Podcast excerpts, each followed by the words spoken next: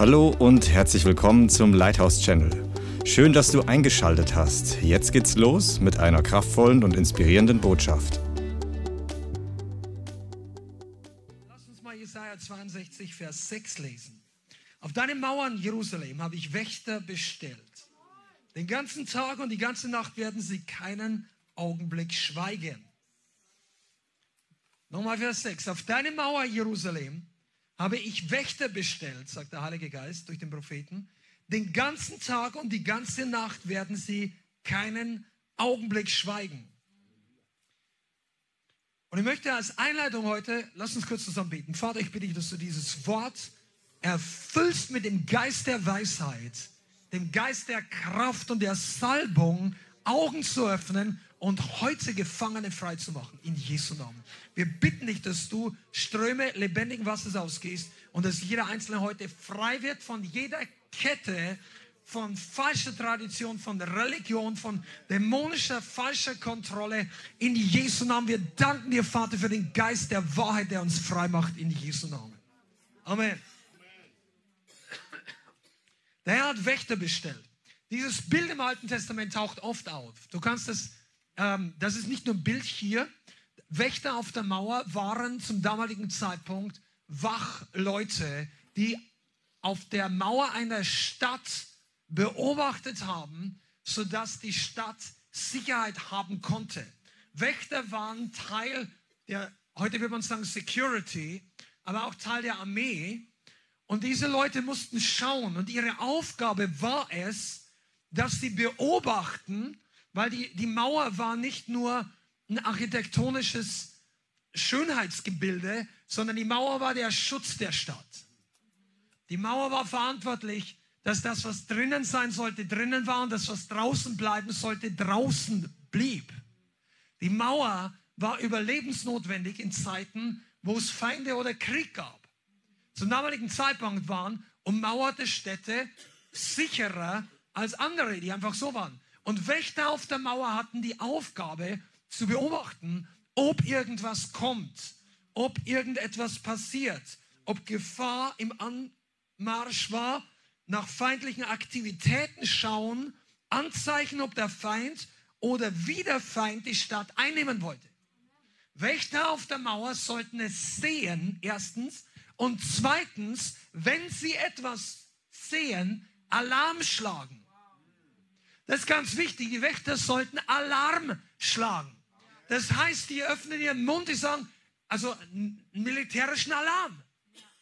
Damit der Rest der Armee und der wehrfähigen Männer in der Stadt aufsteht, wach wird. Die meisten, ich weiß nicht, ob ihr ein bisschen Strategie von Kriegsgeschichte oder so, die meisten Leute greifen ja nicht an, wenn alle es erwarten. Du möchtest ja einen Überraschungsmoment haben. Und in diesem Überraschungsmoment waren die Wächter dafür da, dass es nicht überraschend kommt. Komm, Wächter sind dafür da, dass der Feind nicht überraschend in die Gemeinde oder in geistliche Bereiche einfällt. Das ist die Aufgabe eines Wächters, dass die Attacke nicht überraschend kommt. Und das ist wichtig. Jeder von uns, jeder in diesem Raum und jeder, der mit offenem Herzen zuhört und du bist ein Christ und von neuem geboren, Du hast die Aufgabe eines Wächters. Vielleicht nicht prophetisch oder ich sage für bitte für die ganze Gemeinde und für die Stadt. Das ist eine Frage der Berufung. Aber du hast die Aufgabe eines Wächters über deinem Leben. Über deinem eigenen geistlichen Leben. Gott hat dich als Wächter eingesetzt. Und das hat was mit diesem Wort und mit diesem Konzept von Shamar zu tun. Shamar ist das hebräische Wort, das heißt behüten, bewahren, bewachen. Und, dieses, und der Herr ist unser Schamar. Der Herr ist der Hüter, der Bewahrer Israels. Aber du hast die Aufgabe, genau wie Adam und Eva, seit der Menschheit oder seit der Schaffung des Menschen und der Übertragung von Aufgabe, von Autoritäten, von Bestimmung, sie sollten den Garten bebauen und bewahren. Schamar. Und du sollst dein Leben auf der Mauer bewahren. Wenn dein Leben keine geistlichen Mauern hat, und ich spreche jetzt bildhaft, du sollst nicht Mauern in Bezug auf Beziehungen haben, im Normalfall nicht, sondern du sollst Mauern in Bezug deines geistlichen Schätze haben. Okay? Deine Schätze sind wichtig. Das ist, hat Jesus das Leben gekostet, dass du die Fülle in deinem Leben hast. Dass du das, was wir gerade hier erlebt haben, dass du das erleben konntest, hat Jesus sein Blut gekostet. Die Erfüllung mit dem Heiligen Geist ist kostbar. Das Reden in neuen Sprachen ist ein unbezahlbarer Schatz. Die Herrlichkeit Gottes in der Gemeinde ist nicht selbstverständlich. Solche Meetings, wie wir gerade hatten und wie wir noch mehr haben werden, das ist wertvoll und wichtig. Du sollst das bewahren. Sag mal bewahren. Bewahren ist deine Aufgabe. Und dazu musst du Wächter sein oder wachsam sein. Wenn du einfach nur denkst, ja, Herr, ich gebe das dir ab. Nein, du kannst die Aufgabe des Bewahrens nicht an Gott zurückgeben. Gott möchte, dass wir selber bewahren, okay? Ich, ähm, das ist alles Einleitung, aber ich möchte, dass ihr dieses Konzept ein bisschen mehr versteht, weil je mehr der Heilige Geist seinen Geist der Erweckung, seinen Geist der Herrlichkeit, Glory, Zeichen und Wunder, die, die Bewegung Gottes ausgießt, desto mehr dürfen und sollen wir fähig sein zu bewahren, den Schamar-Spirit zu haben über dein Leben. Wenn du, fährt, wenn du unter der Woche so fertig wirst durch die Arbeit, wenn du nicht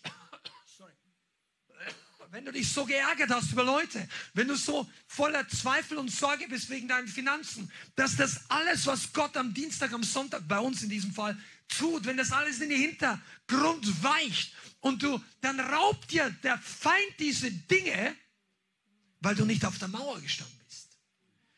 Deine Stadt hat Mauern und Tore. Dein Leben hat Türen. Und du solltest wissen, wann du deine Tore schließt. Welche Leute du Zugang zu deinem Leben und zu deinem Herzen gibst und zu welchen nicht. In welche Richtung du dich öffnest und wo du das Tor zumachst. Und das, das, du, du, du bist dein eigener Schamar, Wächter und du solltest nicht unwissend sein, was der Teufel tut. Okay? Um das nochmal zu verdeutlichen, möchte ich mit euch 2. Korinther 2 Vers 11 lesen. 2. Korintherbrief, Kapitel 2, Vers 11. Und äh, da steht geschrieben in einem Nebensatz, wo Paulus redet, 2. Korinther 2, Vers 11, damit wir nicht vom Satan übervorteilt werden, denn seine Gedanken oder seine Pläne, seine Absichten sind uns nicht unbekannt. Im Englischen heißt es in der Amplified Übersetzung, to keep Satan from getting the advantage over us. For we are not ignorant of his wiles and intentions. Und die amerikanische Standard Version sagt, for we are not ignorant of his devices. Das heißt auf Deutsch Mittel, Instrumente, Hilfsmittel. Paulus sagt zur Gemeinde, wir sind nicht unwissend, also er bezieht sich erstmal auf sich, die Apostel, aber er möchte, dass die ganze Gemeinde genauso ist. Wir sind nicht unwissend, was die Absichten, die Pläne, die Gedanken und die Instrumente des Teufels betrifft. Seid ihr da? Das ist wichtig, um Schamar zu haben über dein Leben. Ich möchte das mal sagen für alle, die uns auch online lieben und einschalten, weil die Herrlichkeit, die Gegenwart Gottes da ist, du kommst ab und zu oder kommst regelmäßig, weil du zur Gemeinde gehörst, hierher. Es reicht nicht einfach nur, dass du die Fülle auftankst, dass du dich berühren lässt, dass du mit Anbetung gehst und die Herrlichkeit Gottes empfängst oder Heilung, Befreiung und so weiter. Das ist alles wunderbar und notwendig. Aber du brauchst auch diesen inneren, scharfen Spirit der Unterscheidung und diesen Schamar Geisteshaltung damit das, was du empfangen hast, dass es dir bleibt, dass du darin bleibst, dass du nicht plötzlich in einem drei Monate denkst, ja, was ist jetzt passiert? Irgendwie war es doch mal viel gesegneter. Das würde ein Wächter niemals sagen. Der würde niemals sagen, ja, was ist passiert? Irgendwie war es doch viel gesegneter. Ein Wächter kennt oder hat Unterscheidung der geistlichen Dinge. Und das war jetzt die Einleitung wir werden in Zukunft öfter, oder ich weiß nicht, wann der nächste Teil kommt, aber das ist The Watchman on the Wall Serie, dass du lernst aufzupassen, was der Feind benutzt, um dir den Segen zu rauben. Weil das wichtig ist. Besonders in Zeiten der Erweckung. Besonders in Zeiten, wo der Heilige Geist mehr und mehr ausgegossen wird. Du brauchst diese Unterscheidung, dass du sagst, das habe ich, das behalte ich und ich bin wachsam für deine Familie, für dein geistliches Leben. Erweckung ist kein Zufall. Und wenn Leute das Feuer wieder verlieren, ist es auch kein Zufall. Okay? Und ich möchte heute mit über einen besonderen Feind von der persönlichen Erweckung sprechen, über den Kontext. Ähm, einige von euch wissen viel darüber Bescheid, aber ihr werdet heute noch mehr lernen und andere, für andere ist es gutes Grundlagenwissen. Amen. Über den Geist der Religion. Unter Umständen, also unter anderem. Der Geist der Religion ist ein absoluter Erzfeind der Erweckung Gottes. Der Geist der Religion hat alle möglichen Bewegungen Gottes schon zum Stillstand gebracht oder versucht zu bringen.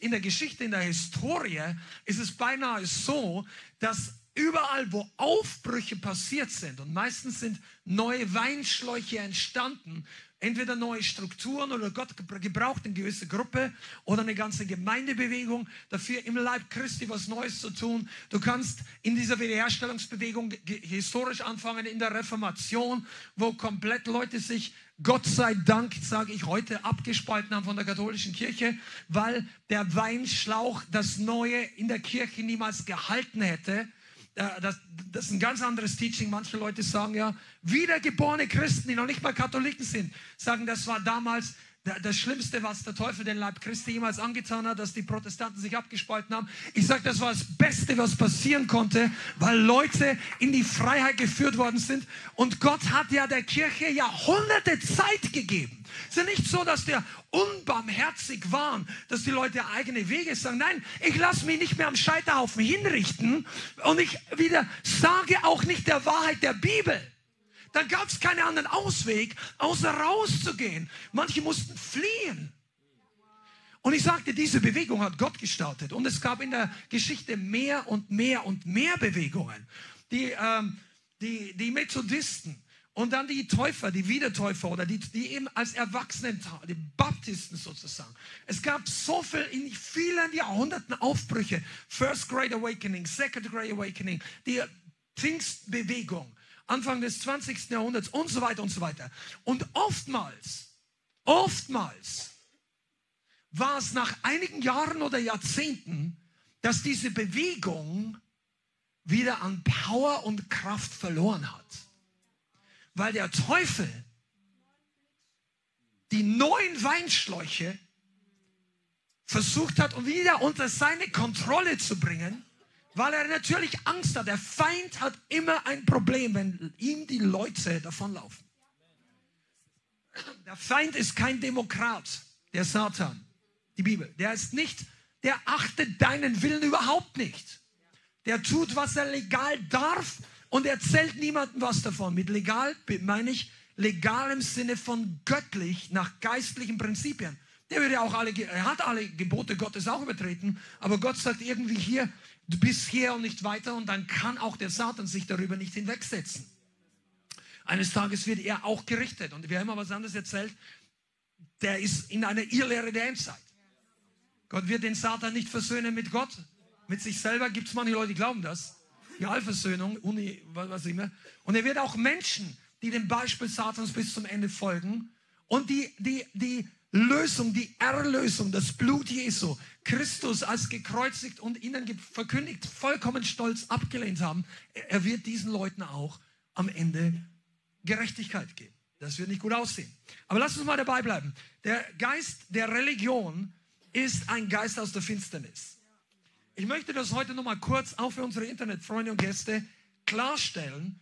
Heute werden wir über den Geist der Religion oder diesen Begriff sprechen in diesem Teaching und wir beziehen uns nicht auf eine neutrale Beschreibung der Religionsausübung eines christlichen Glaubens, wie die Welt, die säkulare Terminologie das meint, weil die Welt meint damit nichts Negatives.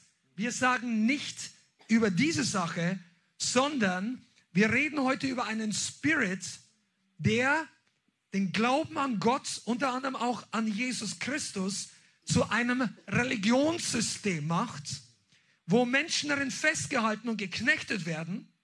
Dieser Geist führt Leute in Gebundenheit, in geistliche Systeme und hält sie in Herz und Seele fest und es wird eine Kette für diese Gläubigen. Während wir wissen und die Bibel davon zeugt, dass alle Religionen außerhalb der Tür Jesus Christus sowieso in Gebundenheit führen, in geistliche Gebundenheit. Johannes 14, Vers 6 sagt, Jesus persönlich, wir verkündigen nur, was die Bibel sagt. Johannes 14, Vers 6, ich bin der Weg, die Wahrheit und das Leben. Niemand kommt zum Vater außer durch mich, sagt Jesus. Das heißt, das ist der klare Weg, dass du außerhalb von ihm schon mal in Gebundenheit bleibst. Du kommst nicht, weil Jesus dich verurteilt. Du bist schon durch deine Sünden verurteilt. Die ganze Welt ist gleich. Nicht die Christen sind besser wie die Nichtchristen. Die Bibel sagt, alle haben gesündigt und der Mangel der Herrlichkeit Gottes. Wir alle, die ganze Menschheit braucht Erlösung. Okay. Und der Geist der Religion benutzt das Bedürfnis von Menschen, mit Gott in Beziehung zu treten, weil das ist in jedem Menschen hineingelegt.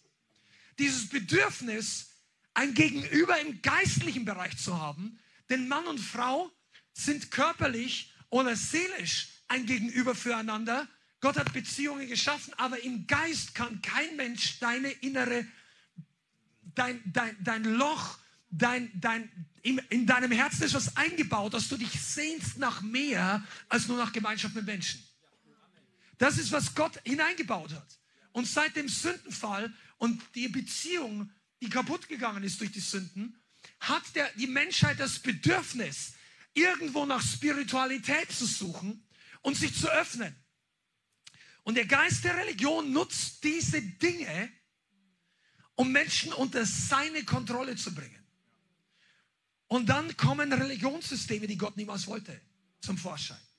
Knechtschaftssysteme, wo Leute viel Dinge tun, die Gott niemals aufgetragen hat oder die sie sowieso nicht erfüllen können. Und die Menschen beginnen all diese religiösen Riten, Rituale und die ganze Welt ist voller Götzen, das heißt Abbilder von Gottes Systemen und Gottes Ideen, die nicht der Wahrheit und nicht dem Wort und der Bibel entsprechen. Und die Bibel sagt, knie dich nicht nieder vor einem Abbild, was Menschen gemacht haben. Das ist das erste Gebot. Du sollst keine anderen Götter neben mir haben. Und das zweite ist, du sollst dich nicht niederwerfen vor irgendjemand, vor irgendetwas im Himmel auf der Erde und unter der Erde, außer dem lebendigen Gott.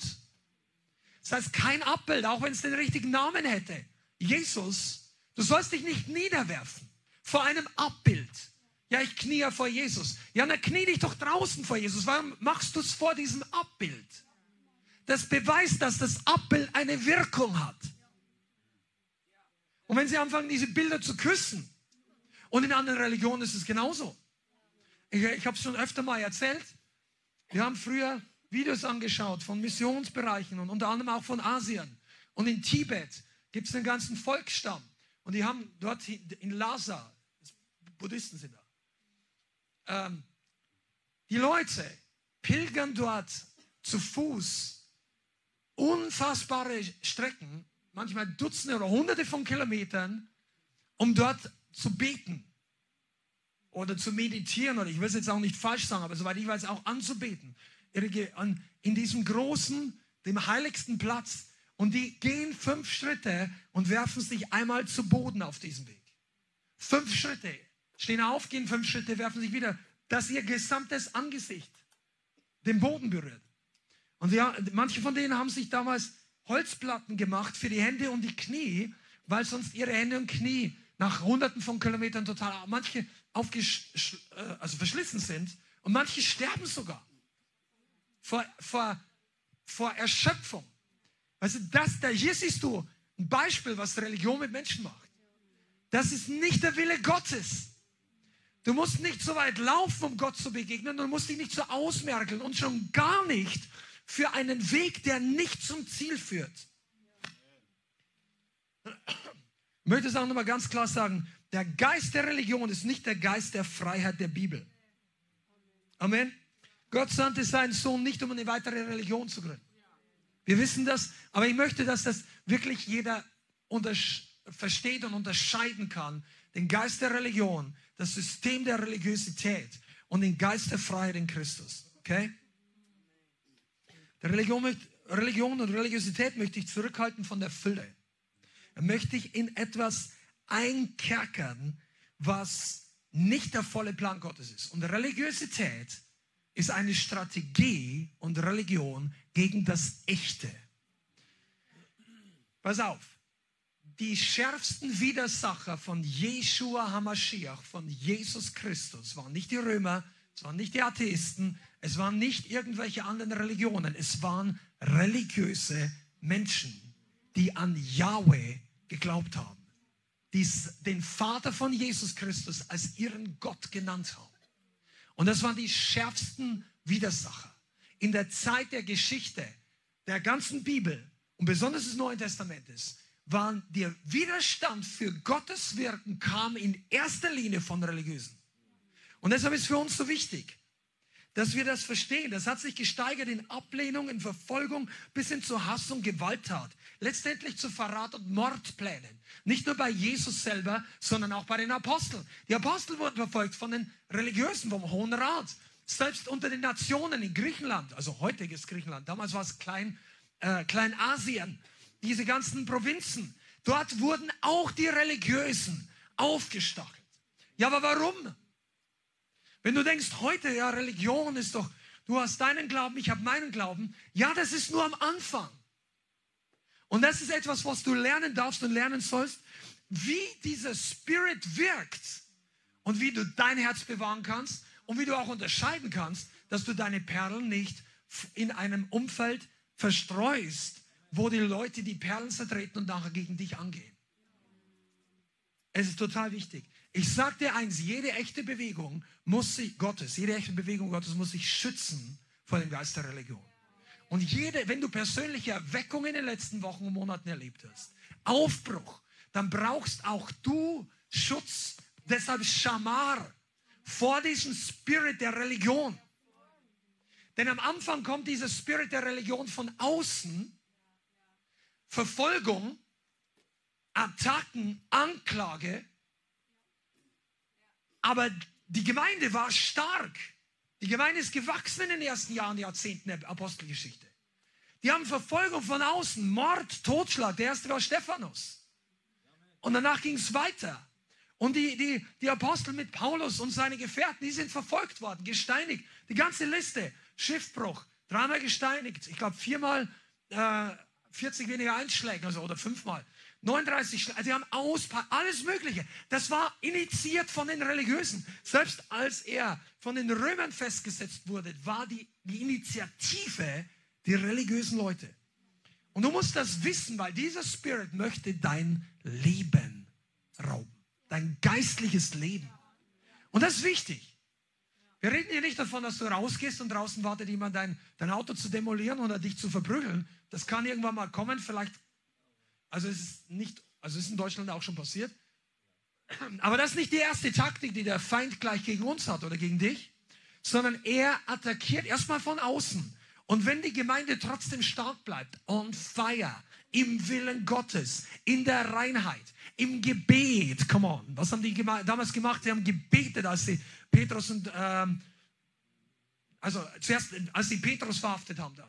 Sie, erst haben sie Jakobus getötet, und dann Petrus.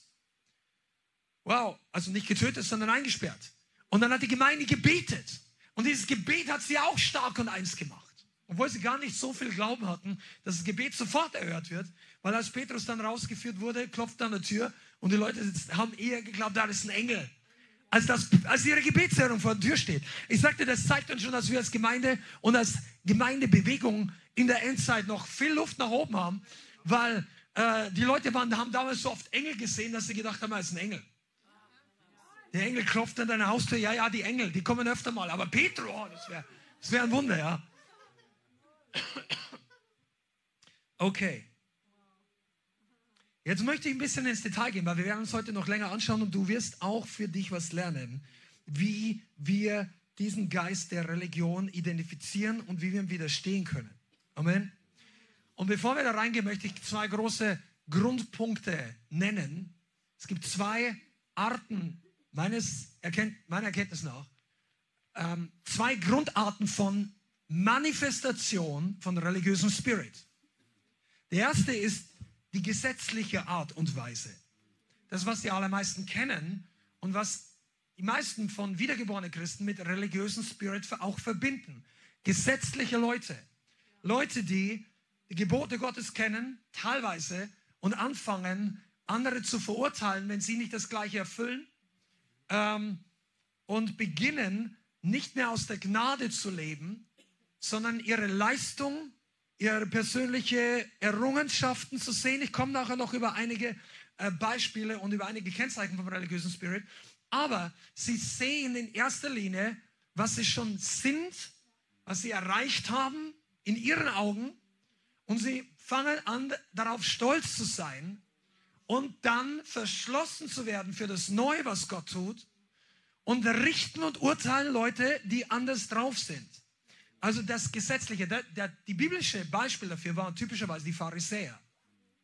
Okay, sie haben also, wie, wie Jesus sagt, ihr verzehnte die Münze, äh, die Minze und den Kümmel, die Münzen natürlich auch, aber die Minze, Gewürzkräuter, haben die, wenn die es geerntet haben, verzehntet, aber die haben die Gerechtigkeit, die Barmherzigkeit, den Glauben und das gerechte Gericht beiseite gelassen. Die waren im Herzen hart, die haben die Sünder verurteilt. Wie der eine sagt, oh Herr, ich danke dir, dass ich nicht so bin wie die anderen Sünder und wie diese Zöllner da unten. Und Jesus sagt, der ging nicht gerechtfertigt nach Hause, aber der Zöllner, der sich an die Brust geschlagen, Herr, sei mir Sünder gnädig, der war vor Gott in diesem Moment in der richtigen Haltung. Das heißt, der erste Punkt ist die gesetzliche Religion. Das, was aber viele nicht sehen und was in unserer Zeit genauso wichtig ist, ist, dass es eine zweite Art oder Manifestation von Religiosität gibt, dass die Gesetzlose, okay, Christen oder Gläubige, die sich von den Prinzipien Gottes zurückziehen und mehr in die Welt driften, die die Werte und Maßstäbe der Bibel fallen lassen. Du könntest heute liberales Christentum nennen. Ja, die, die nicht mehr ganz zum Wort Gottes oder zu dem, was sie früher geglaubt haben, stehen und sagen, ja, sei es nicht so schlimm, die Sünde nicht mehr ganz ernst nehmen, die vielleicht sogar Prinzipien komplett verändern, wie Gott ähm, zusammenleben, wie Gott Ehe definiert, andere Dinge. Und dann beginnen diese Leute ihre eigenen Vorstellungen und ihre eigenen Lehre zu verkündigen und danach zu leben und sie verlassen den Weg Gottes. Und die Bibel nennt, hier kannst du teilweise die Sadduzäer darunter nehmen. Okay? Sadduzäer und Pharisäer tauchen zwar ab und zu gemeinsam auf, aber in Wirklichkeit waren die sehr verfeindet oder die waren nicht eins. Sadduzäer waren eher weltlich, zum Teil griechisches Denken oder so. Sadduzäer haben nicht geglaubt an ein Leben nach dem Tod. Sie haben nicht geglaubt an übernatürliche Zeichen und Wunder. Kommt dir das bekannt vor? Sadduzäer haben Kompromisse oder Kooperation teilweise mit den Römern oder mit der weltlichen Macht gemacht, während die Pharisäer das niemals gemacht hätten. Die haben die Römer nur gebraucht, missbraucht, um ihre Ziele zu erreichen, aber im Herzen haben sie die Heiden verabscheut. Versteht ihr? Das war zwar auch nicht nach dem Herz Gottes, aber sie wollten sich zumindest nicht mit den Bräuchen der Heiden und der Griechen vermischen. In der Hinsicht waren die Pharisäer loyal dem Alten Testament gegenüber. Aber die Sadduzäer waren, oder nehmen wir es mal für heute, es gibt eine ganze Bewegung, eine liberale Bewegung im Leib Christi, die in Gesetzlosigkeit reingeht, die Sünde nicht mehr Sünde nennt, die das Wort Gottes in Frage stellt, die die sagt, ja Gott, am Ende wird Gott irgendwie schon alle irgendwie reinlassen. Oder auch nur, was ist immer, sagen, ja Gott ist gnädig und Gemeinden verdorren oder siechen dahin, weil nicht mehr die, Wahr die Wahrheit verkündigt wird, das klare Evangelium. Und dann kommen alle möglichen Dinge, dann, aber ich komme nachher noch dazu. Das bringt Leute auch unter Religiosität. Okay, und bevor wir jetzt reingehen in einen größeren Block, was zum Beispiel Kennzeichen für Religion und Religiosität ist, möchte ich dich an der Stelle und auch online, wenn du ein bisschen später eingeschaltet hast, nochmal ganz klar erklären, warum wir heute darüber reden. Wir brauchen darüber geistliche Unterscheidung. Die Gemeinde braucht du und ich. Wir brauchen Unterscheidung. Was ist aus dem Geist der Religion? Amen. Damit du Tendenzen bei dir selber und bei anderen identifizieren kannst. Ja? Damit du dich selber beschützen kannst vor diesem Spirit der Religion, wenn er in deinem Leben oder in der Gemeinde oder in woanders wirkt und damit du letztendlich auch anderen helfen kannst. Religion ist ein Rau wie, wie die Kommunisten gesagt haben, Opium für das Volk oder Opium des Volkes, je nachdem, wen du da von denen zitierst. Aber in Wirklichkeit ist es eine Vernebelung. Es ist etwas, was nicht klar sieht.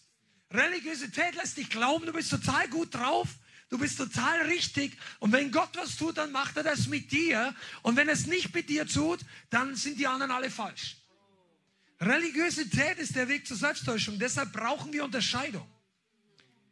Und du sollst auch erkennen, damit du nicht eingeschüchtert bist, wenn andere, die unter diesem Spirit sind, dein Leben oder dein Handeln oder das Wirk Gottes attackieren. Weil das kann nämlich passieren.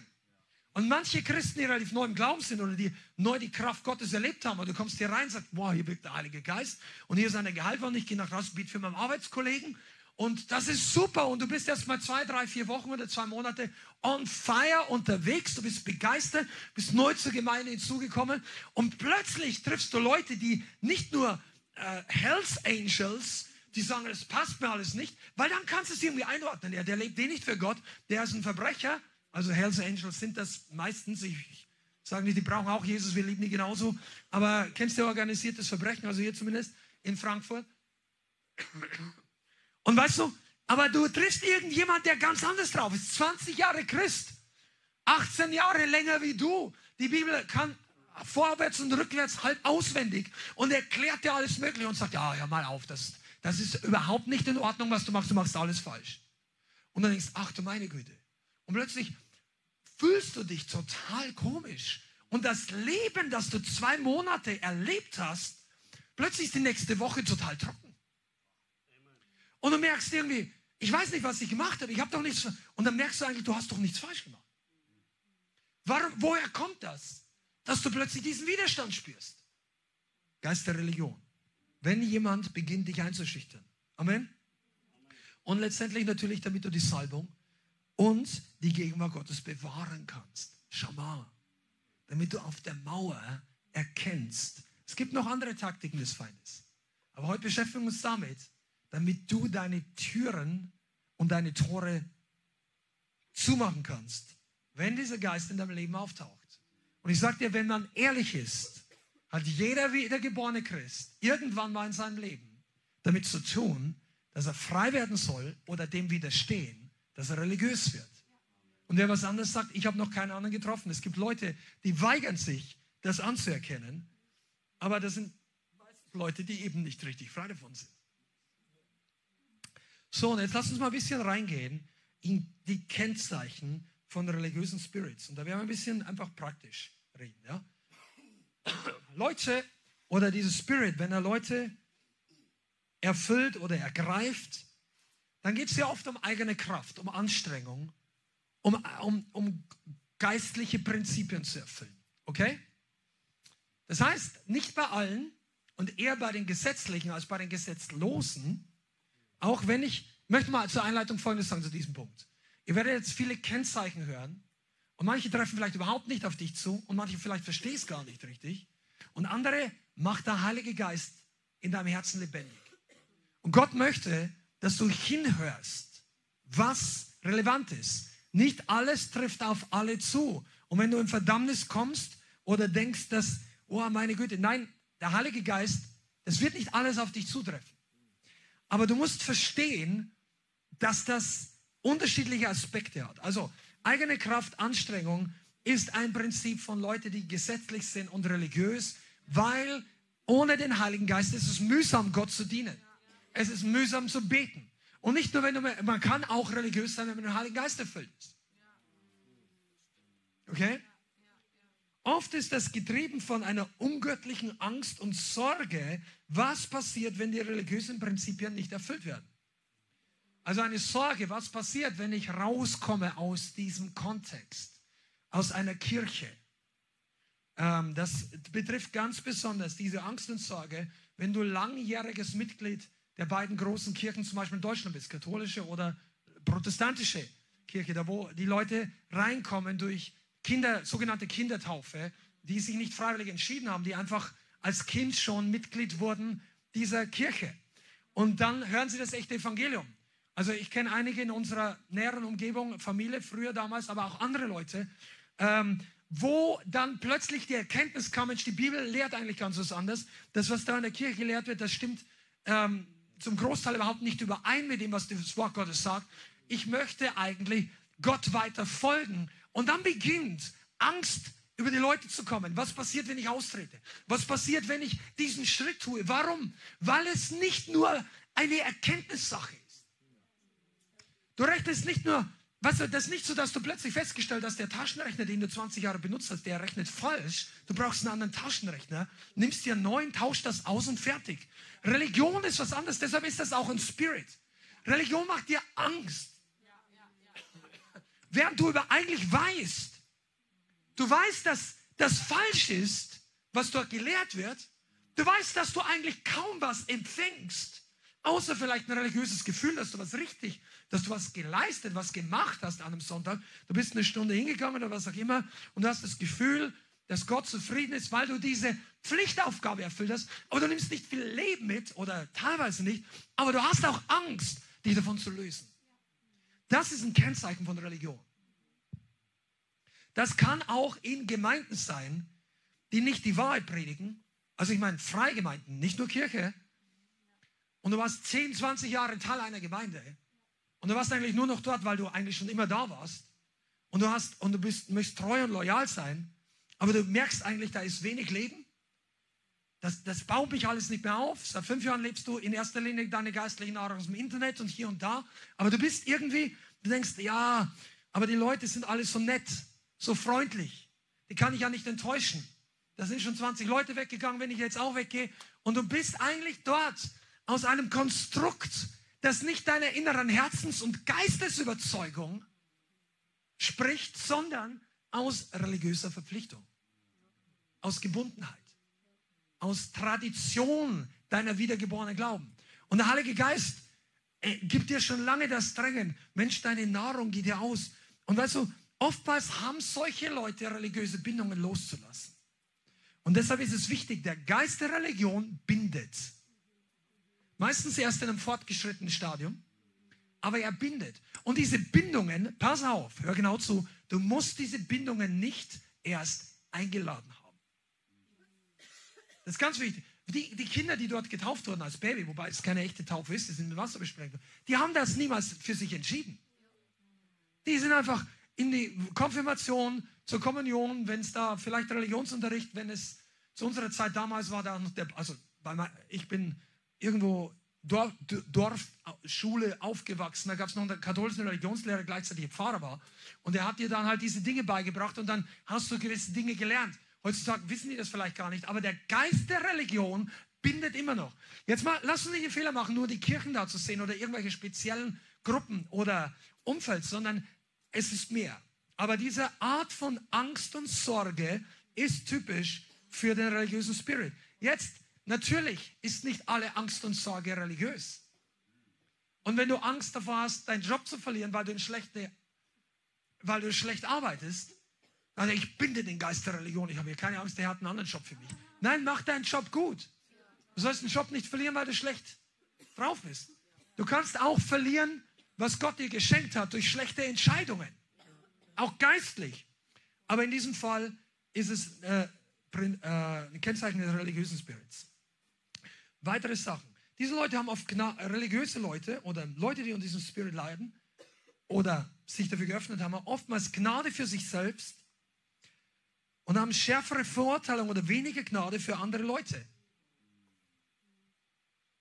Verstehst du? Also wenn du in religiösen Dingen drin bist, besonders wenn du auf dieser gesetzlichen Seite, wenn du wenn du sagst, jawohl, das habe ich, ich habe das erkannt, ich habe die Sünden alle abgelegt, ja, und die anderen sollen auch mal machen. Kennt ihr das?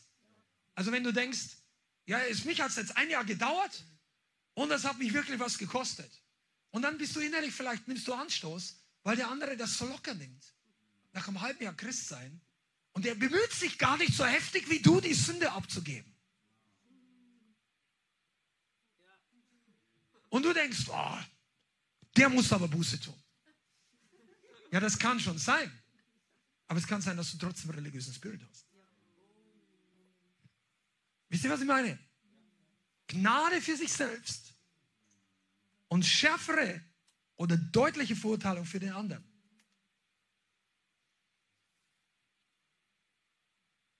Ich habe hier einfach ein paar äh, der Reihe nach hier durchnotiert, deshalb kann es sein, dass wir zu diesem Punkt nochmal zurückkommen. Es ist etwas, äh, wo, wo du Religion feststellen kannst, dass wenn menschliche oder sogar dämonische Kontrolle in Gemeinden sind, äh, im eigenen Leben, statt Vertrauen auf den Geist Gottes und Loslassen in die Hand Gottes. Also wenn du merkst, dass in Gemeinden massive Kontrolle ist oder besonders über die Dinge, die Gott wirkt.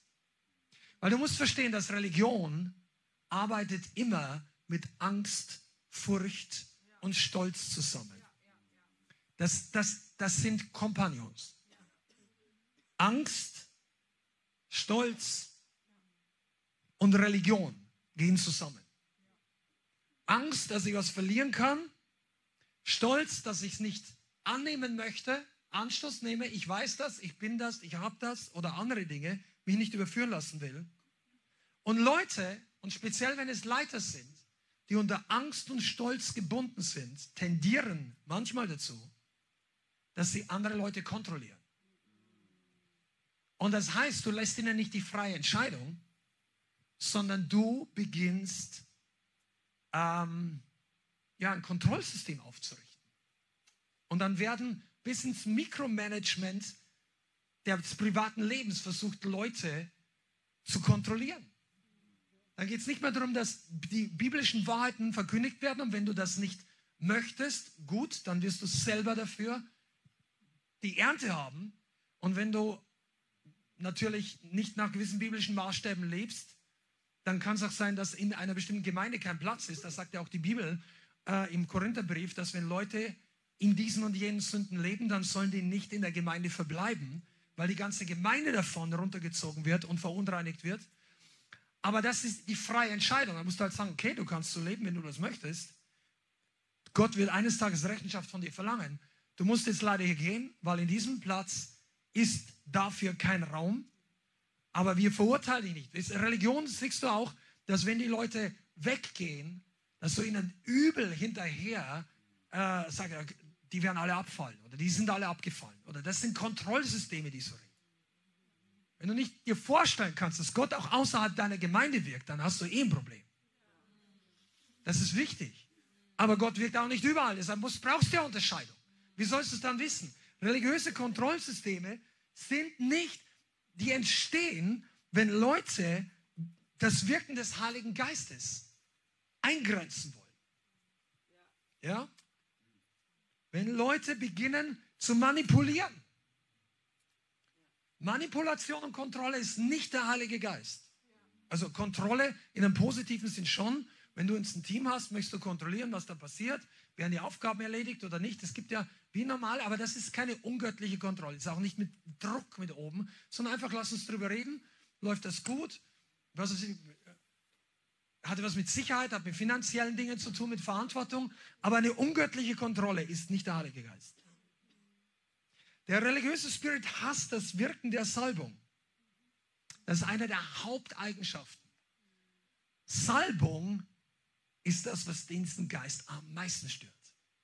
Deshalb kannst du viele Gemeinden haben, wo dieser Geist wirklich etabliert unter den Mitgliedern und Leiterschaft ist, aber der manifestiert sich nicht. Äh, hörst du zu? Das ist wichtig.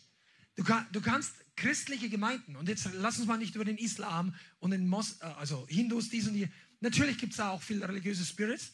Und wenn du Missionare fragst, die in diesen Ländern arbeiten, dann wirst du sehr schnell merken, wie diese religiösen Spirits aufstehen, vor allem gegen vollmächtige Verkündigung des Evangeliums und gegen den Namen Jesus.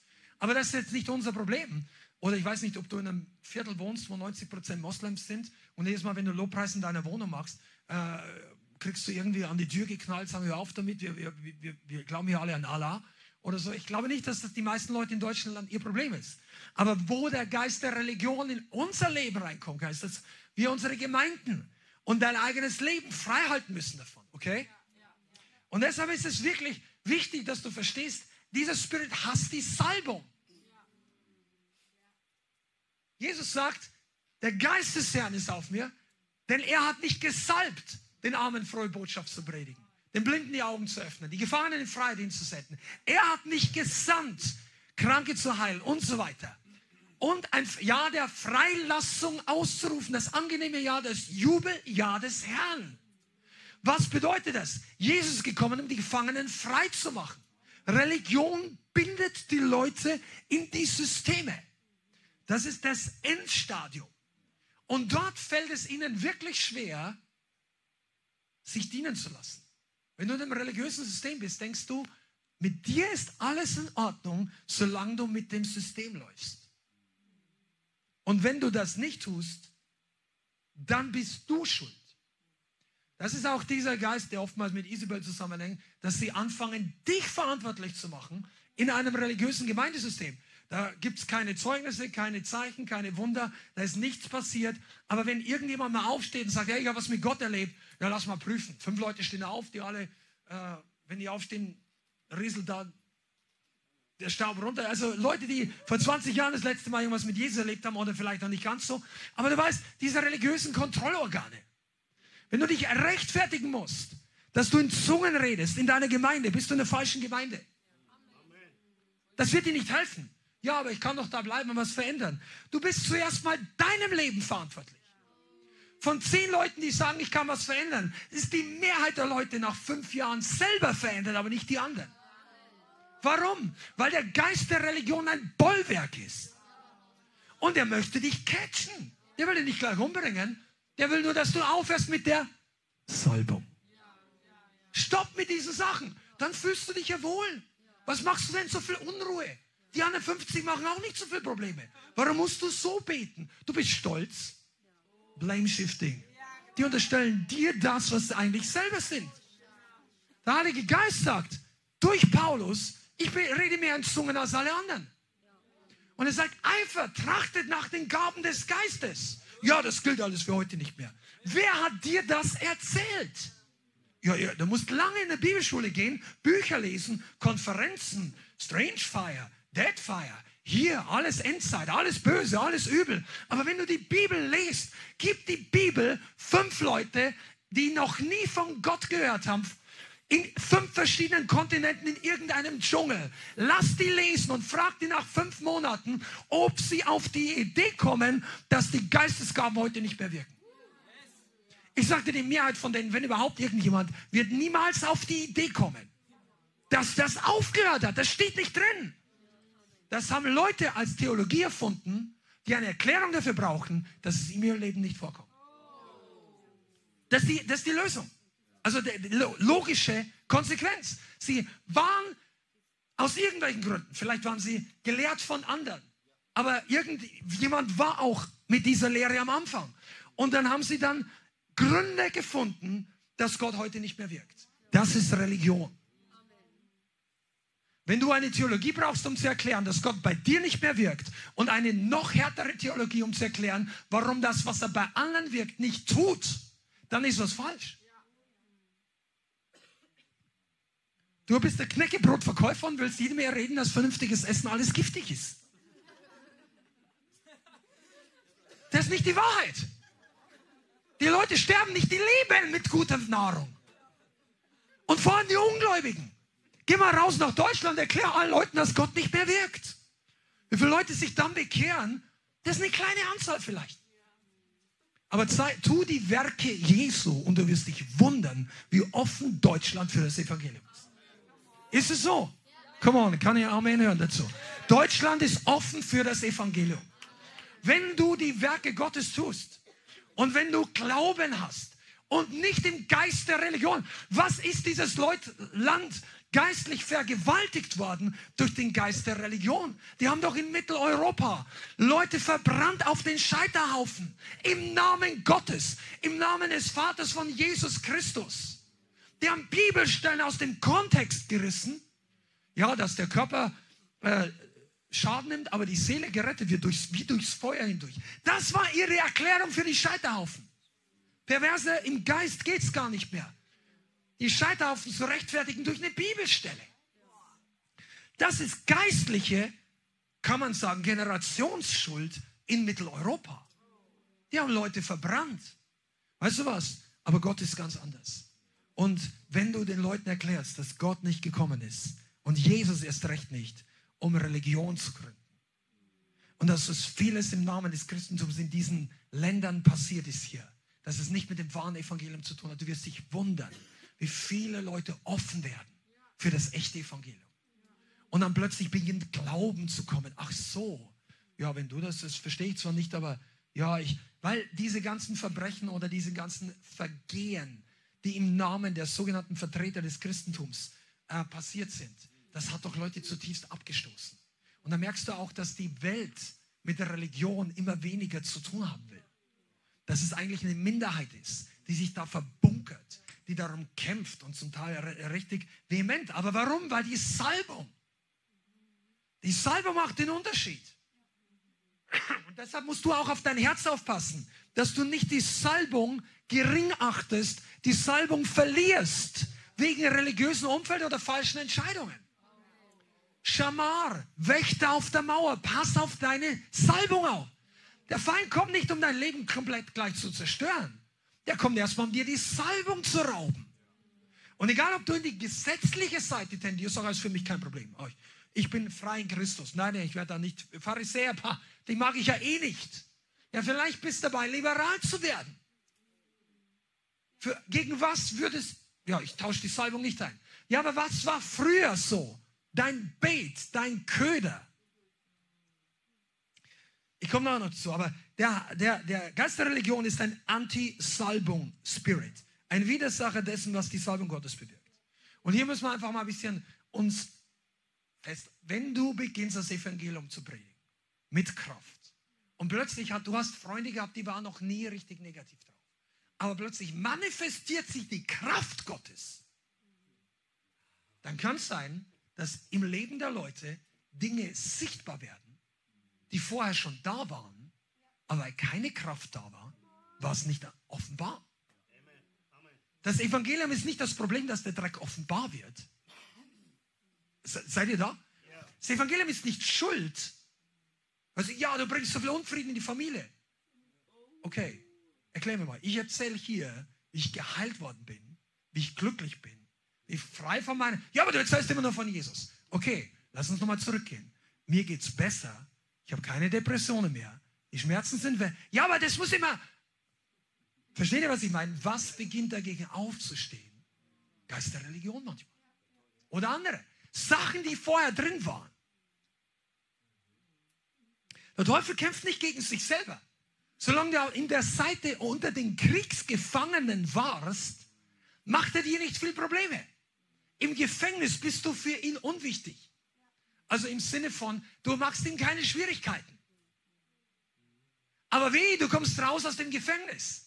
Ja, wie passiert das? Durch die Salbung. Jesaja 61 haben wir gerade zitiert.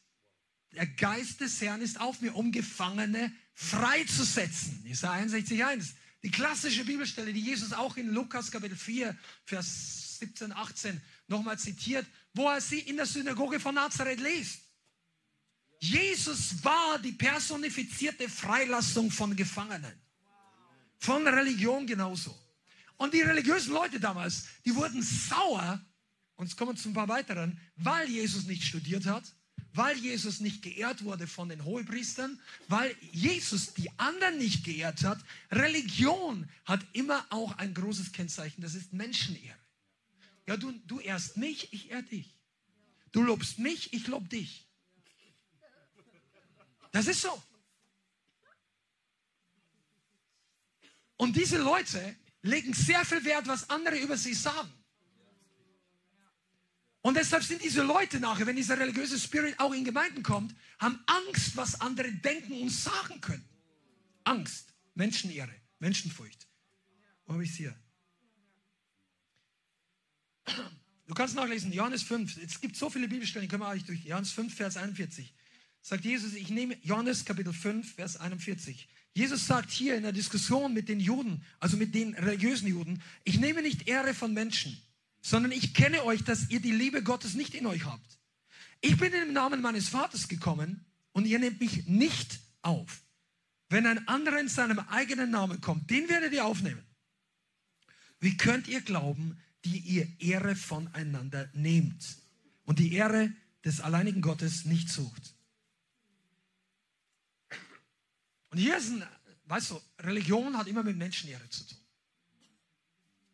Und wenn du Anerkennung suchst bei Menschen, bist du über kurz oder lang anfällig für religiösen Spirit. Wenn du unter Christen Anerkennung suchst, wenn du geehrt werden möchtest, wenn du schaust, ob du gut dastehst, das ist eine Falle, ein Fallstrick. Jeder ernst, jeder echte Diener Gottes, Mann, Frau, jung, alt, spielt keine Rolle, wird, wenn du eine Berufung auf deinem Leben hast. Wie viele von euch glauben, dass sie eine Berufung haben? Gott hat eine Berufung auf deinem Wenn du diese Berufung erfüllst, wirst du irgendwann mal und meistens öfter durch einen Test durchgehen, kannst du Gott gehorchen, auch wenn Menschen dich verachten dafür. Ich rede nicht von geistlich reifen Leuten, die Unterscheidung haben, die das Beste wollen und die dir auch die freie Wahl lassen, sondern Leute, bei denen es Menschenehre geht. Da musst du auch ein bisschen aufpassen mit diesem Prinzip der Ehre. Es ist ein e-, Segen, wenn man einander göttliche Form von Ehre oder Wertschätzung gibt. Aber Menschenehre ist ein Fallstrick. Die Bibel sagt, verflucht ist, wer auf Menschen schaut. Und das hier, hier kannst du an sich schon mal den, die Salbungskiller ausmachen in der Gemeinde. Wenn du und denkst, ja, was denken die anderen über mich, wenn ich jetzt tanze oder lache oder springe oder juble? Das ist Menschenehre. Das ist die alte Kralle der Religion. Ja, ich darf im Gottesdienst darf man nicht zu so laut sein. Wer hat es dir jemals erzählt? Hier niemand. Du lernst es auch nicht in der Schule. Also ich, ich habe Religionsunterricht gehabt, ich war damals ja nicht bekehrt. Ich, ich kenne auch keine andere Person, die jemals beigebracht wurde im Gottesdienst, darf man nicht laut sein. Das ist dir nicht bewusst beigebracht worden. Das kommt mit diesem Spirit nicht auffallen. Wir alle schon mit der Mitte, Mittellinie mitschwimmen. Versteht ihr, was ich meine? Aber David war komplett auffällig. Johannes der Täufer. Ich meine, da haben sich alle Nackenhaare aufgerichtet. Diese Leute waren gesalbt, aber nicht menschengefällig. Menschengefälligkeit ist ein, ein Punkt in Religion immer wieder. Ich gebe noch ein paar andere. Oh, die Zeit läuft. Heiliger Geist, nicht mehr. Andere Sachen. Religiosität kommt mit Unglauben zusammen. Leute, die jetzt mal nicht ganz so, weil du denkst, ich bin kein Pharisäer, ich verfolge die Gemeinde nicht, ich finde das ja alles ganz gut, aber du kannst trotzdem unter den Einfluss von Religion kommen. Zum Beispiel Symptome oder mehr Kennzeichen, ja. Du bist gelangweilt von geistgeführten Dingen. Ja. Aber du bist trotzdem sehr beschäftigt, vielleicht mit Gemeindeaktivität. Jetzt sage ich das allgemein, weil dieses Teaching nicht nur für unsere Gemeinde ist. Im Normalfall in unserer Gemeinde kommst du früher oder später, auch wenn du aktiv dabei bist, fällt es dir schwer, dauerhaft religiös dich festzufahren. Weil Religion auch, ich weiß es nicht, ich müsste sehr daneben liegen, aber ich glaube nicht, ist hier nicht so beliebt. Du kriegst jetzt von Leuten nicht so viel Anerkennung, wenn du lasch mitläufst. Also ist ja nicht gleich, dass jeder dir sagt, du bist falsch, aber es ist jetzt nicht gerade, da gibt es nicht irgendwie ein Drittel der Gemeinde, das sind dann diejenigen, die sich zusammenklicken und so weiter, die sind alle lasch und religiös. Bei uns gibt es nicht. Vielleicht ein paar Leute, die ab und zu mal damit kämpfen. Ja, du musst aufpassen. Religiös bedeutet, dass du gelangweilt bist von geistlichen Dingen. Weil du denkst, dass du geistlich bist. Ja, ich hab's doch. Ich bin doch. Ja, ich bin halt so. Und dann finden wir Gründe, warum uns das langweilt. Argumente, geistliche Argumente. Ist nicht meine Berufung? Ja, das muss man so und so sehen. Aber weißt du, der Heilige Geist ist lebendig, er brennt wie Feuer. Unser Gott ist ein verzehrendes, lebendiges Feuer. Und es gibt eigentlich nur eine Wachstumsrichtung für jeden Christen. Das ist nach oben. Alle andere Richtungen sind nicht der Heilige Geist. Wir sollen jeden Monat, jedes Jahr mehr werden wie Jesus. Feuriger, leidenschaftlicher, demütiger, mehr mit Glauben gefüllt. Weniger Selbstliebe, also Selbstliebe mit egozentrischer Selbstliebe gemeint. Weniger ich im Mittelpunkt. Mehr Jesus und das Dienen der Gemeinde, der Brüder und Schwestern der Welt vor Augen. Weniger du selbst, mehr von den anderen. Nicht, dass du dich nicht wertschätzt oder ein schlechtes Bild über dich selbst hast, aber Gott wird dich verändern. Religion will das nicht hören. Religion sagt, ja, ich bin auch ein guter Christ. Hat niemand gesagt, dass du nicht bist. Aber wenn du das bringst, das Argument, kann sein, dass es Religion dahinter ist. Religiosität redet viel von den Zeugnissen oder den Erlebnissen der Vergangenheit. Was habe früher erlebt und so weiter. Ja, früher bin ich auch berührt worden und so weiter. Wie lange ist es her, dass Gott dich berührt hat? Wirklich. Wie lange ist es her, dass Gott durch dich oder mit dir oder an dir oder in deiner unmittelbaren Nähe gewirkt hat? Wie sehr hungerst, dürstest du danach? Ja, brauche ich nicht. Weißt du, und hier kannst du gesetzlich religiös sein in einer freien Gemeinde und du kannst liberal religiös sein. Die Leute, die dann gesetzlich sind, die finden die Fehler bei den anderen und verurteilen das Wirken Gottes. Die Leute, die liberal religiös sind, die kümmern das gar nicht, dass der Heilige Geist nicht mehr richtig wirkt, weil sie zufrieden sind mit den Dingen der Welt. Oft. Sie haben ihre Unterhaltung, ihre Lebensfreude. Ja, der Gottesdienst am Sonntag gehört auch dazu.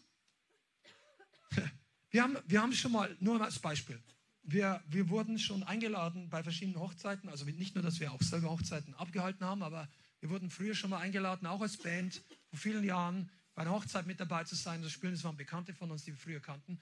Und dann, ähm, dann haben wir im Gottesdienst natürlich gespielt und die wollten dann, dass wir bei der Feier auch spielen. Es waren Christen, beide waren Christen und beide haben ein großes Maß an wiedergeborenen Christen unter den Gästen gehabt, also das Hochzeitspaar. Da waren viele Gäste auch aus einer großen deutschen Gemeinde da, die charismatisch war. Und dann haben wir angefangen, abends ein paar Lieder zu spielen, aber nicht jetzt so, äh, schon richtig bisschen Gas, so wie auf der Straße, ja. Und dann fragt mich einer von den Leuten, bevor wir angefangen haben, ja, ihr wollt doch jetzt nicht wirklich Lobpreislieder spielen auf der Hochzeit, oder? Dann haben wir gedacht, doch. Was ist dein Problem? Der war wirklich so. Das kannst du nicht machen. Also das, war, das hat ihn schon fast abgestoßen, aber der war viel zu freundlich, dass er das nicht gesagt hat. Äh, Im Übrigen haben das das Brautpaar sich gewünscht. Das haben wir nicht wir ihnen eingeredet. Die wollten das haben. Aber der, wenn du wüsstest, aus welcher Gemeinde der kommt, also das war jetzt nicht irgendwie so eine, eine Tote, eine, versteht ihr, was ich meine? Aber ja, Hochzeit und dann natürlich Alkohol, dies und jenes, alles da. Und wenn dann, wenn, wenn das da ist, das, das klingt für mich ein bisschen religiös.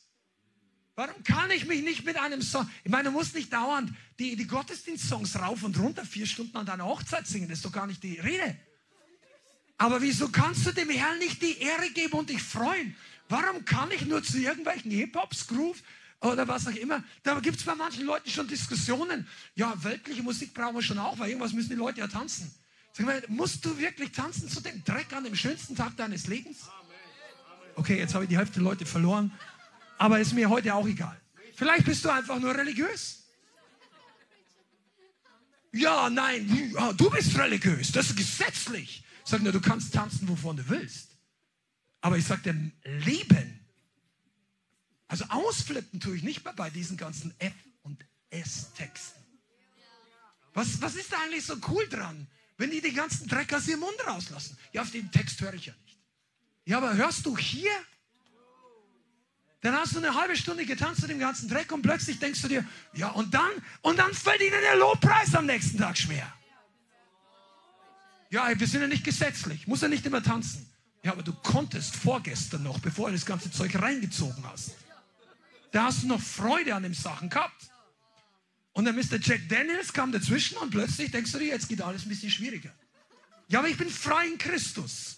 Du bist nicht frei in Christus, du bist gebunden in Religion. Manche, manche, manche. Nicht alle. Und Jack Daniels, wenn du das trinken willst, das ist jetzt nicht verboten. Die Frage ist aber, warum brauchst du es? brauchst du um Wunden zu desinfizieren oder Gaudi zu oder feiern? Ja, seid voll des Geistes, genau. Das ist, come on, die Bibel ist so praktisch.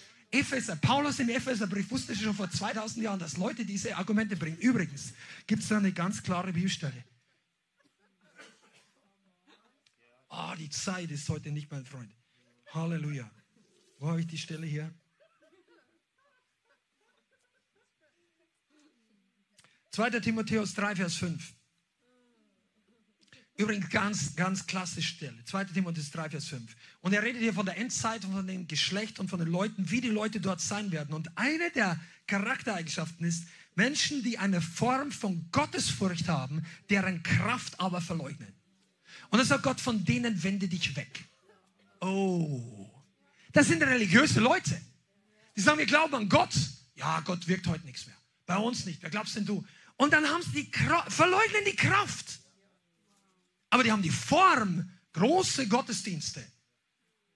Religiöse Formen, aber die, und dann sagt die Bibel nicht, bete für die. Das kannst du auch machen. Steht jetzt zwar nicht drin. Aber er sagt vor allem, wende dich weg. Sag nicht, mach nicht mit denen Gottesdienste, um sie zu erreichen. Steht hier nicht. Sag, wende dich weg. Warum? Warum? Oh, jetzt, ich muss es euch heute sagen. Ihr seid heute gekommen. Das machen wir fertig. Den, das Thema meine ich. Die Bibel sagt, wende dich weg. Es ist kein Zeichen von Liebe, mit diesen Leuten die ganze Zeit zusammenzuhängen. Und warum? Gut, dass du fragst. Markus 8, Vers 15. Ja, das fällt alles unter, schlag's auf, Markus 8, Vers 15. Das fällt alles unter Watchmen. Aufpassen, Markus 8, Vers 15. Und er gebot ihnen und sprach, hütet euch vor dem Sauerteig der Pharisäer und dem Sauerteig des Herodes. Und ich lese euch die anderen Stellen, das ist in allen drei Evangelien außer Johannes, das viel später kam, die gleiche Thematik. Matthäus 16, Vers 6 heißt es, Jesus sprach zu ihnen, hütet euch vor dem Sauerteig der Pharisäer und der Sadduzäer. Und in Lukas wird es besser noch, 12, Vers 1, da kommt ein weiterer Aspekt, als sich unterdessen viele Tausende der Volksmenge versammelt hatten, sodass sie sich einander traten. Lukas 12, Vers 1 fing er an, zuerst zu seinen Jüngern zu sagen, hütet euch vor dem Sauertag der Pharisäer, das heißt vor Heuchelei. Steht hier drin. Und hier musst du wissen, alle drei Evangelien, die ältesten drei Evangelien, haben alle diese Warnung von Jesus. Das gibt es nur bei ganz wenigen Aussagen und, und Wundern, dass alle drei das Gleiche über, weil, weil die, die Normalen denken, ja, das wissen die schon, das hat der andere auch aufgeschrieben, das brauche ich nicht nochmal aufschalten. Versteht ihr? Die ergänzen sich ja. Aber hier haben es alle drei aufgeschrieben. Jesus sagt, hütet euch vor dem, nicht nur vor dem Pharisäern, vor dem Sauerteig. Sauerteig ist ein Gebilde, was automatisch den ganzen Teig durchsäuert. Das heißt, Religiosität geht auf dich über, wenn du nur lange genug in dem Umfeld bist. Wenn du lange genug dich umgibst mit Leuten, die religiös sind, du wirst genau so werden. Ja, das will ich aber nicht. Das ist nicht eine Frage des Wollens. Du wolltest die Gemeinschaft. Du wolltest die geistliche Einheit. Das heißt nicht, du sollst die Leute alle nie mehr sehen und verurteilen und aburteilen. Gar nicht. Aber mach dich nicht eins mit religiösen Systemen. Und hier ist es wichtig, dass du nicht einen Bruder, eine Schwester, die du jetzt vier Jahre nicht mehr gesehen hast, die auch gläubig ist und die du jetzt, nachdem der Herr dich freigesetzt hast, hat, plötzlich mit anderen Augen siehst, dann war die, ich glaube, die Person, die Schwester, der Bruder ist auch noch echt religiös gebunden, dass du den nicht mehr treffen sollst. Nein, das ist hier nicht gemeint. Du kannst mit denen reden, du kannst mit denen Austausch haben, aber mach dich nicht eins mit dem System. Mit ganz Gemeindesystemen, die etablierte Wachpersonal haben, das Wirken Gottes unter Kontrolle zu halten. Die den Leuten verbieten, überhaupt irgendwas zu hören, was ihnen, also es gibt ja Leute, die verbieten komplett irgendwelche, alle anderen Predigen außer sich selber zu hören. Das ist bei uns nicht der Fall. Ich meine, wir sagen auch das eine oder andere Mal, du, das ist keine empfehlenswerte Predigt. Aber du musst selber unterscheiden lernen. So, sonst kann man nicht zur Reife kommen. Und Heuchelei ist ein Grund, ist etwas, was immer mit Religiosität auftaucht. Was ist Heuchelei? Du bist nicht echt. Die Leute wissen nicht wirklich, was bei dir oder in deinem Haus vor sich geht. In deinem Herzen. Du möchtest auch nicht alles sagen. Du möchtest auch nicht über alles angesprochen werden. Du möchtest manche Fragen nicht hören. Das, Leute, die kein Problem mit Heuchelei haben, die haben damit keine Probleme, fragen mich alles. Gut, wenn du, du wirst jetzt vielleicht nicht deine Steuererklärung jedem auf, auf den Tisch legen, aber du hast zumindest nichts zu verbergen. So gut, du kannst es durchlesen. Da ist nichts falsch. Ich habe keine Leiche im Keller. Also das ist die Haltung eines Menschen, der nichts zu verbergen hat. Wenn deine Sünden der Vergangenheit gewaschen sind mit dem Blut Jesu, gut, wenn du, wenn du gestohlen hast, musst du Geld zurückgeben. Wenn du Dinge getan hast, wenn du als Ungläubiger gesündigt hast, hast ein Kind gezeugt, bist getrennt und du, du musst dafür Rechenschaft, also du musst, du musst das unter, unterhalten und all diese Sachen, die Verantwortung ist da. Aber trotzdem, wenn du das Gefühl hast, oder besser gesagt, wenn du die Gewohnheit hast, dass sich so Unehrlichkeit entwickelt, das ist ein Symptom für, für Religiosität. Weil die Leute beten dann alle genau wie alle anderen, aber du darfst sie bestimmt sagen, gar nicht fragen oder die werden sauer. Versteht ihr, was ich meine? Transparenz in der Gemeinde ist sehr wichtig. Eine offenes Herzenshaltung. Deshalb ist es auch nicht gut, wenn du mit einem Bruder, mit einer Schwester Gespräche führst und ein anderer kommt rein und alle sind ganz still und nein, das reden wir jetzt zu Hause. Ich schicke dir Sprachnachricht. Okay, warum der, ist das ein Problem? Ja, das geht dir nichts an. Ja, okay, aber dann sag ihm einfach, du, wir haben gerade ein privates Gespräch. Das ist, wenn einer offen transparent ist, du, das ist jetzt gerade zwischen uns, macht da nichts draus. Wir, wir, wir reden. Das ist ja alles okay. Aber Leute, dann bist du auch nicht überführt, wenn einer reinkommt. Das ist nicht peinlich, dass du über Themen redest und jemand anderes taucht auf und das Gespräch verstummt. Kennt ihr das? Oh, ich glaube, wir brauchen Teil 2. Ja? Heuchelei. Ja, aber er warnt vor den Pharisäern und Sadduzäern. Pass mal auf, fassen wir das nochmal zusammen, weil das Thema ist so, so groß. Gott möchte dich bewahren, dass du trotz geistlichem Aufbruch oder erst recht in einem geistlichen Aufbruch religiös wirst. Dass du deinen Eifer verlierst, dass du dich in Sünde verstrickst. Religion zum Beispiel hat grundsätzlich, Geist der Religiosität hat Widerstand gegenüber Führung, Widerstand gegen den Heiligen Geist und ist in erster Linie auch stolz. Nimmt Anstoß. Ich weiß das, will mit niemand reden, ich komme selber klar. Individualität. Ich komme in meinem Leben geistlich, ich kann auch überleben ohne die Gemeinde und so weiter. Ja, das haben schon viele gesagt. Die meisten haben Geist sind dann anders rausgekommen, als sie am Anfang gedacht haben. Gott möchte dich lehren, in Demut zu wandeln. Stolz ist ein Killer deiner Salbung und deiner Berufung. Und überhaupt der Beziehung zu Gott. Gott widersteht den Stolzen, Demütigen gibt er Gnade. Das heißt also, das ist jetzt gleich schon abschließend auch ein paar von den Punkten. Wie kannst du frei werden, dich bewahren? Bewahre dir ein demütiges Herz. Bleib hungrig. Bleib offen. Werde nicht sauer, wenn Leute Fragen stellen in deinem Leben. Ja, es geht ihnen alles nichts an. Ja, okay. Aber warum musst du so reagieren? Vielleicht meint es nur gut. Dann erklären doch. Aber die meisten, ja, ich will mir das nicht. Religion killt Gemeinden.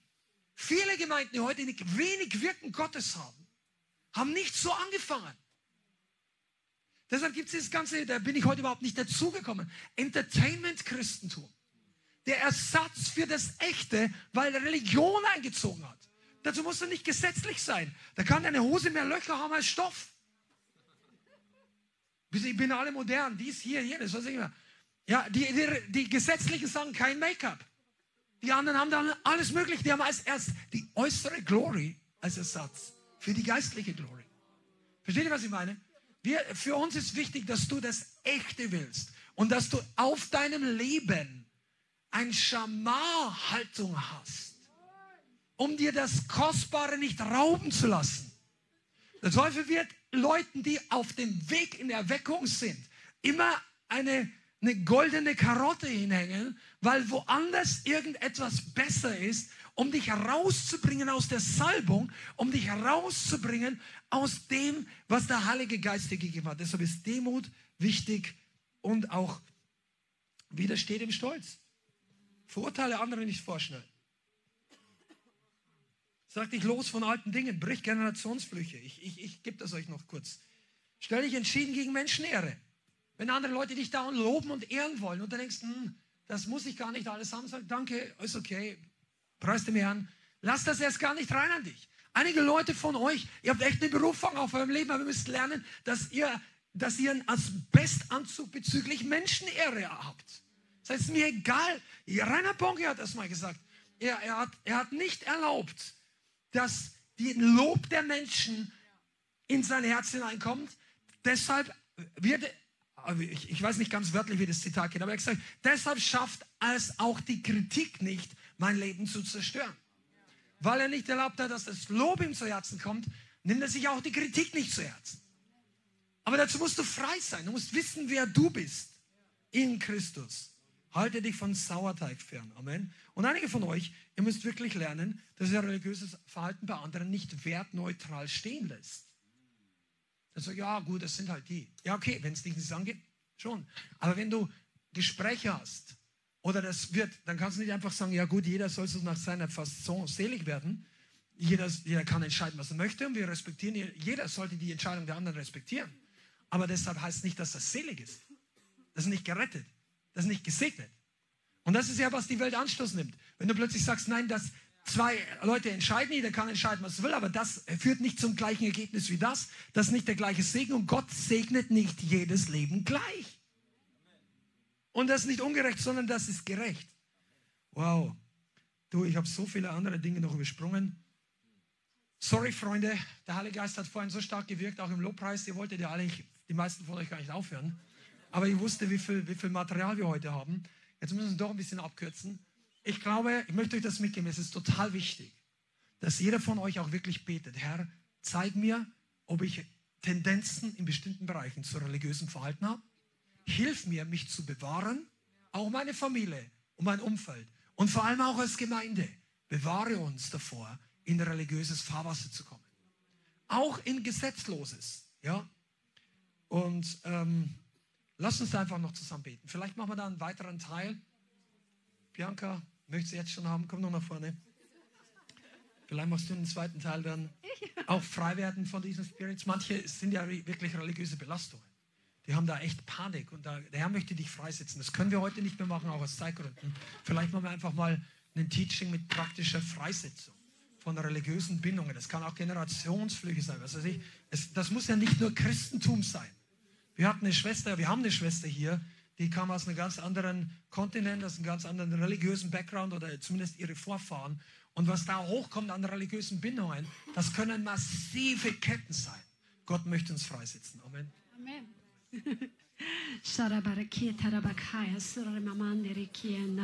Halleluja, Heiliger Geist, ich danke dir, dass Amen. du gekommen bist, damit wir eine lebendige Beziehung zu Jesus haben können und Amen. dass wir nicht religiös irgendwas yes. leisten müssen, irgendwelche Anerkennung suchen müssen, sondern dass Amen. wir wissen dürfen, wir sind geliebt, einfach weil du uns liebst yes. und gemacht hast.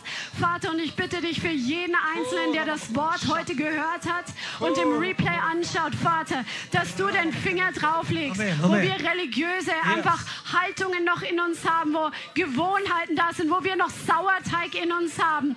Vater, dass du es offenbarst, dass du dein Licht hereinbringst, damit wir davon frei werden. In Jesu Namen. Wir segnen jeden Einzelnen, dass jeder Einzelne in diesem Prozess der Freisetzung von Religion mit dir durchbricht. In Jesus Name. Und dass ein neues Level, ein neues Maß von Qualität und Leben bei jedem Einzelnen hereinkommt. In Jesus' name. Vater, wir bitten dich ganz besonders, dass du das Wirken Gottes in unserer Mitte, bei jedem Einzelnen, der heute hier zuschaut mit offenem Herzen, dass du das Wirken Gottes bewahrst vor dem religiösen Spirit in unserer Mitte und in unserem Umfeld, dass das Wasser nicht getrübt wird durch religiösen Spirit. Unpolluted, undiluted, Amen. revival, message and movement in Jesus' name. Und jeder, der es glaubt, sagt Amen. Amen. Amen. Halleluja. Halleluja. Preis dem Herrn. Vielen Dank fürs Zuhören. Wir hoffen, die Botschaft hat dich inspiriert und weitergebracht. Diese und noch mehr Botschaften findest du auch als Livestream auf unserem YouTube-Channel, zusammen mit Live-Worship und vielen bewegenden Zeugnissen. Wir würden uns freuen, wenn du auch mal in unserem Gottesdienst vorbeischaust.